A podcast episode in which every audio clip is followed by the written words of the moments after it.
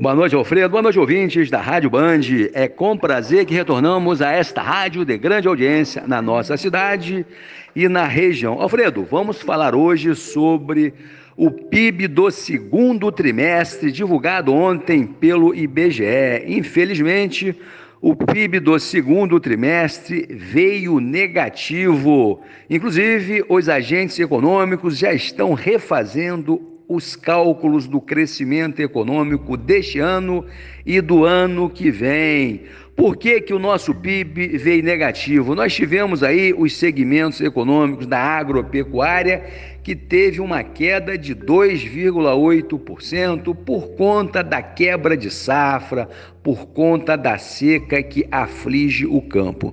Nós tivemos também a indústria que puxou o PIB para baixo. A indústria teve um decrescimento de 0,2% por conta da falta de insumos e matéria-prima para que elas pudessem fazer os seus respectivos produtos. Não tendo matéria-prima, não tendo insumo, a tendência é a indústria reduzir o seu ritmo de produção e foi exatamente o que aconteceu com a indústria nacional.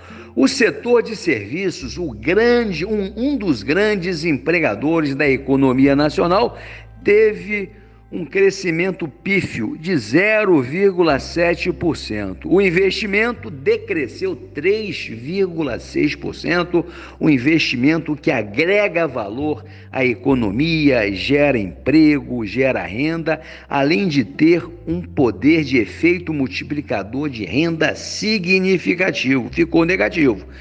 E as compras governamentais, que é outro, outra variável importante para aquecer o sistema econômico. Ela cresceu apenas 0,7%. E as famílias, o consumo das famílias, um grande motor de crescimento da economia, ficou estável. As famílias estão com medo do fantasma do desemprego. O desemprego hoje é muito alto no Brasil o desemprego muito alto, aquelas pessoas que estão empregadas ficam com medo de consumir, vão fazer poupança para uma eventualidade. Se elas ficarem desempregadas, elas têm uma reserva para superar esse período do desemprego. E um outro ponto também que está afetando o consumo das famílias é a inflação que voltou. Você vai ao supermercado hoje, os preços estão nas alturas. É o chamado imposto inflacionário, o imposto invisível que está corroendo a renda disponível das famílias.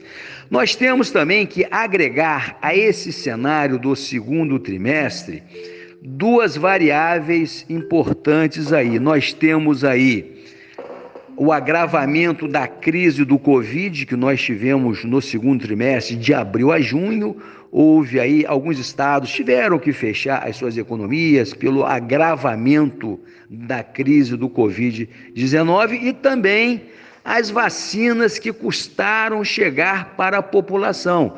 Essas duas variáveis, para a gente fechar, também impactaram o PIB de forma negativa. Alfredo, um grande abraço para você e a todos os ouvintes da nossa banha.